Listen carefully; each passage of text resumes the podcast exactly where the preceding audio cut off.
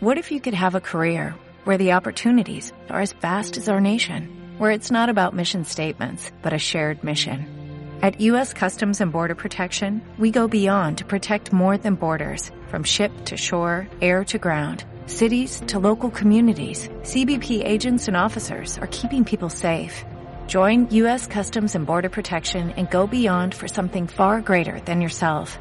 Learn more at cbp.gov/careers.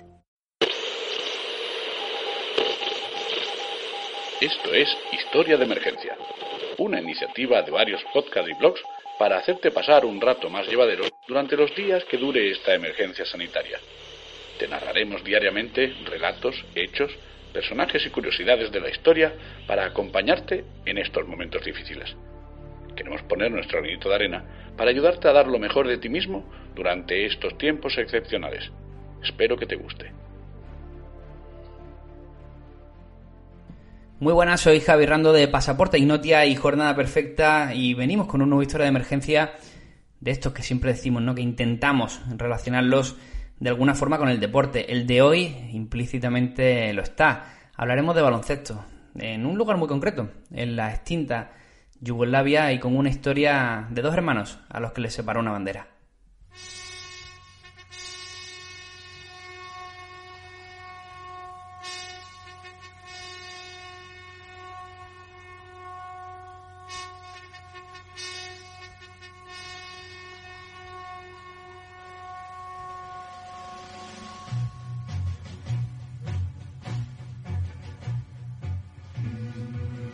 Hace 30 años una parte de Europa se rompió. Las guerras yugoslavas se iniciaron generando alrededor de 130.000 muertes. Una contienda que estalló como una olla express que no pudo contener durante más tiempo las tensiones que se generaban en los distintos sentimientos nacionalistas de las repúblicas que formaron aquel país. El experimento a modo de Frankenstein que originó el nacimiento de la antigua Yugoslavia generó muchos conflictos entre estas distintas repúblicas, pero también entre numerosas etnias y religiones que convivían dentro de sus fronteras, que miraban con escepticismo todas las decisiones que se tomaban desde Belgrado.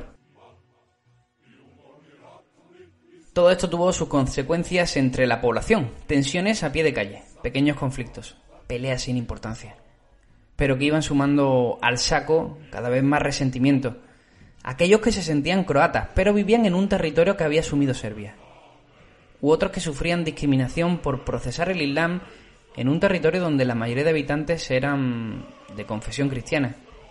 Y los por entonces jugadores de la NBA, Drasen Petrovic y Vlado Divac, fueron testigos, culpables y víctimas de todo ello. Nuestra historia comienza en 1990 la tensión ya llegaba a límites preocupantes, pero Yugoslavia se mantenía tal y como había sido conformada tras la Segunda Guerra Mundial. El 8 de agosto se celebraba en Argentina el Mundial de Baloncesto, la competición internacional más importante de este deporte tras los Juegos Olímpicos. El baloncesto en la antigua Yugoslavia y en las actuales repúblicas es prácticamente una religión.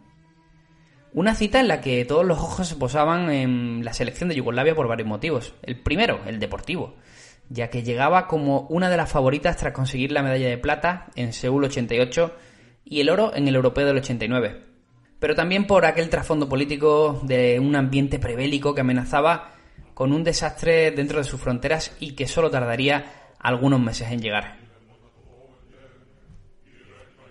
Para muchos entendidos en baloncesto se reunieron en aquella cita el mejor elenco de jugadores de la historia de Europa, una plantilla donde brillaban nombres como Tony Kukoc, Belimir Perasovic, Zelko Bradovic, Zoran Savic y dos de sus nuevos NBA, Vlado Divac y Drazen Petrovic.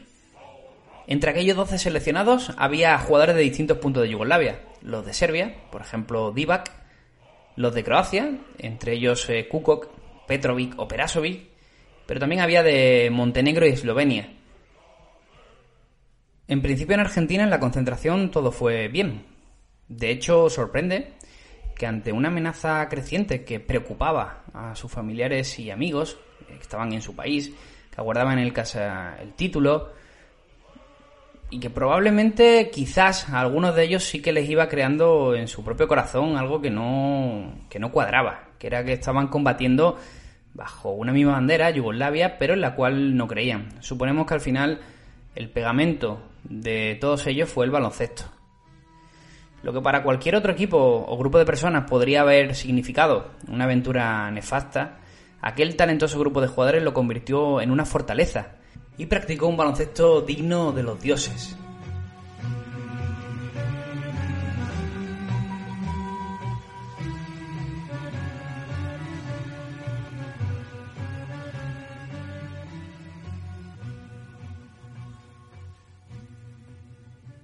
Volvamos a Divac y a Petrovic, a nuestros protagonistas. Un año antes de aquella cita mundialista en Argentina, ambos acababan de llegar a la mejor liga del mundo. Eran jugadores de la NBA.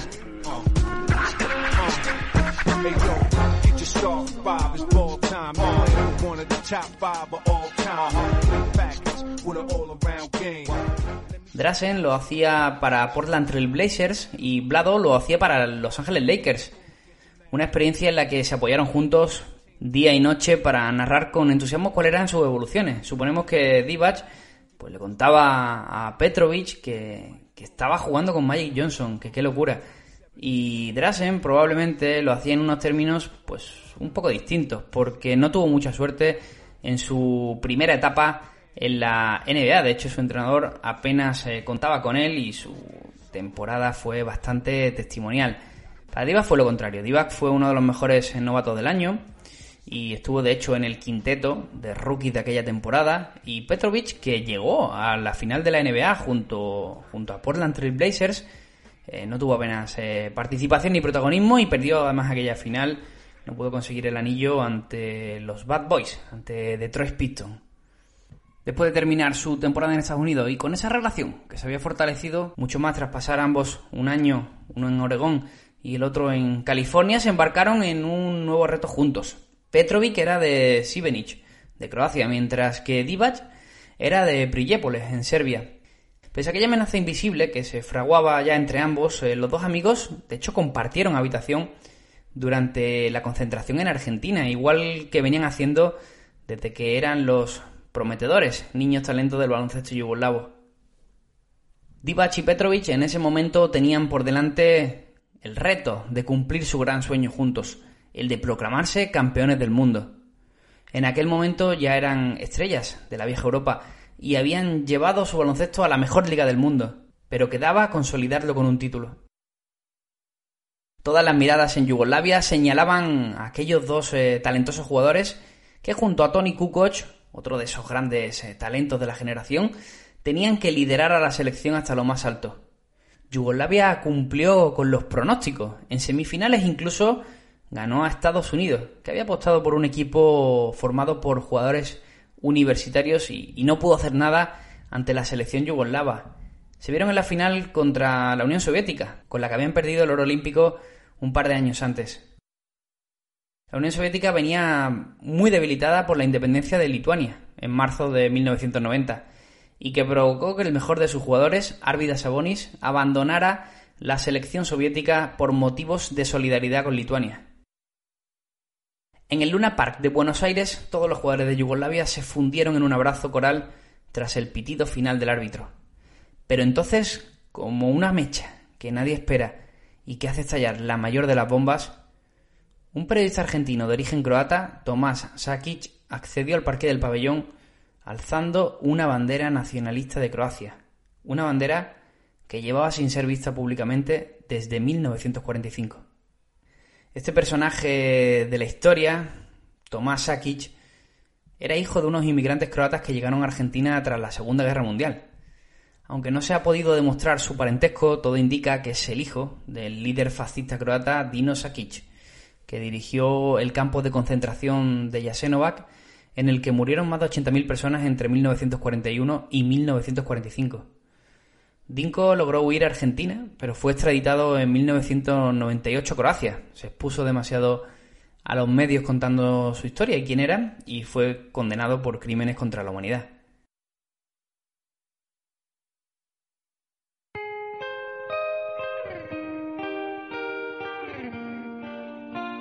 Volvamos al pabellón Luna Park y al momento en el que sale la bandera de Croacia, La reacción de Divac fue tan espontánea como tajante. El pívot de origen serbio se fue hasta el periodista y arrancó la bandera de sus manos para posteriormente quedársela y tirarla. Luego se contó que también la había pisado y escupido, pero parece ser que, que no fue así. El propio jugador relata cómo su intención fue la de no politizar el que era el mejor momento de sus vidas y que la reacción, si bien se pudo malinterpretar, lo que pretendía era unir bajo la bandera de Yugoslavia a todos fueran del sitio del que fueran. El incidente se desarrolló rápido y sin mayores consecuencias. De hecho, para Divac la cosa quedó ahí, pero, pero un observador Petrovic se había mantenido en un segundo plano. Había estado pendiente a todo lo sucedido y más tarde, pues preguntó a quien le diera algo de información para saber realmente qué había pasado, no se lo tomó bien, igual que la República de Croacia, que denegó el acceso de Divac a todos sus territorios. Los dos amigos no hablaron directamente de ello y volvieron a sus vidas después de los festejos como campeones del mundo. Volverían a encontrarse tras las vacaciones, cuando comenzó la temporada 90-91 en la NBA. Petrovic ya por entonces no cogía el teléfono a Divac y el pivot se temía lo peor. Esperó a que llegara el primer Lakers Blazers y Divac hizo como siempre. Esperaba en la pista que llegara el equipo visitante para saludar antes del partido a su amigo Drazen. Pero eh, se quedó en el túnel de vestuario, esperando a que se marchara. Divac, eh, ni corto ni perezoso, fue allí a hablar con él y a intentar dejar zanjado lo que quisiera que estaba pasando. Y se encontró con la negativa de su amigo le dijo literalmente, ya sabes cómo están las cosas entre nuestros países, es mejor así. Divac mostró su desacuerdo, pero no pudo hacer nada por más que insistiera por cambiar la opinión de Petrovic. La relación de amistad entre los hermanos Divac y Petrovic se rompió para siempre, y con el estallido de la guerra no hizo sino aumentar. Aunque de cara a la galería, en las imágenes que se ven de la NBA de aquellos tiempos, ellos se saludaban siempre durante los partidos. De hecho, intentaban mantener como una relación cordial, con afecto incluso. Pero era simplemente una pose de cara a las cámaras. Desde aquel momento en el que se alzó la bandera de Croacia en el Luna Park, la vida cambió mucho, sobre todo para Petrovic. De los Blazers fue traspasado a los New Jersey Nets, donde encontró el lugar ideal para practicar su baloncesto. Y pudo ser el jugador que dominaba la vieja Europa. Pero no tenía a su amigo para compartir esas victorias. En junio de 1991, además, Croacia declaró su independencia de Yugoslavia y empezó una guerra civil en los Balcanes que dejó alrededor de 130.000 muertes. Sin duda es una época de sabores agridulces para Drazen Petrovic. En junio de 1993, el escolta lideraba a la selección de Croacia en el clasificatorio para el Europeo de Baloncesto. Tras jugar un partido contra Alemania, decide viajar junto a su pareja de Múnich a Zagreb en coche. Él iba de copiloto, durmiendo su novia al volante, en una lluviosa tarde del 7 de junio. Estaban cerca de Stuttgart, en el pueblo de Denkendorf concretamente, y en ese momento se apagó la llama del genio de Sibenik tras colisionar su vehículo con un camión de transporte. A miles de kilómetros, en las paradisíacas islas de Hawái, Blade Diva se tomaba unas vacaciones, y en un impasse entre la playa y el bar, se enteraba por televisión de la muerte de su amigo, y con ello enterraba también la posibilidad de reconciliación y redención por un problema de banderas.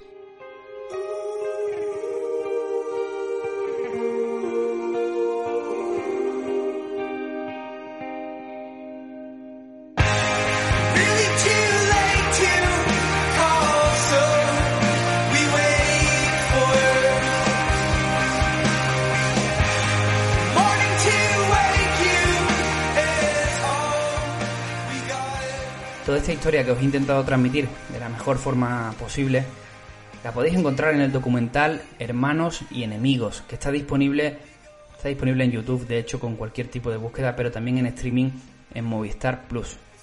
En este documental que produce ESPN y que para mí es uno de los mejores documentales que se han hecho nunca de deporte, Blade Divac encuentra la posibilidad de redención viajando a Croacia a visitar Sibenic, el pueblo de, de su amigo, de su hermano Drazen Petrovic, y consigue por lo menos pedirle disculpas a la familia por todos los errores que hubiera podido cometer durante aquella etapa. También lo hace en la tumba de su amigo, que visitaba por primera vez, de hecho es la primera vez y única que ha, que ha entrado en territorio croata, porque aún a día de hoy Divac sigue siendo considerado un enemigo de la patria.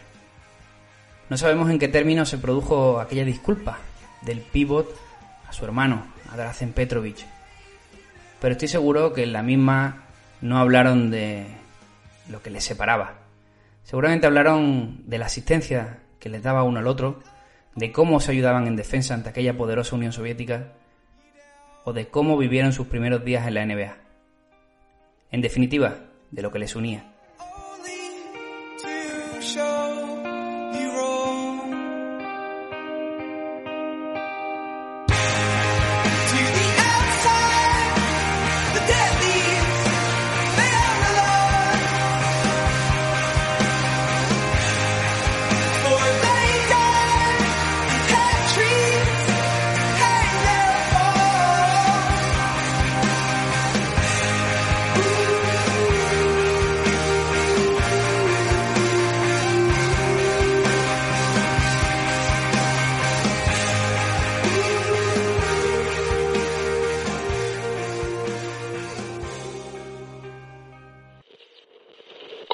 Con esta iniciativa Perdidos en el éter.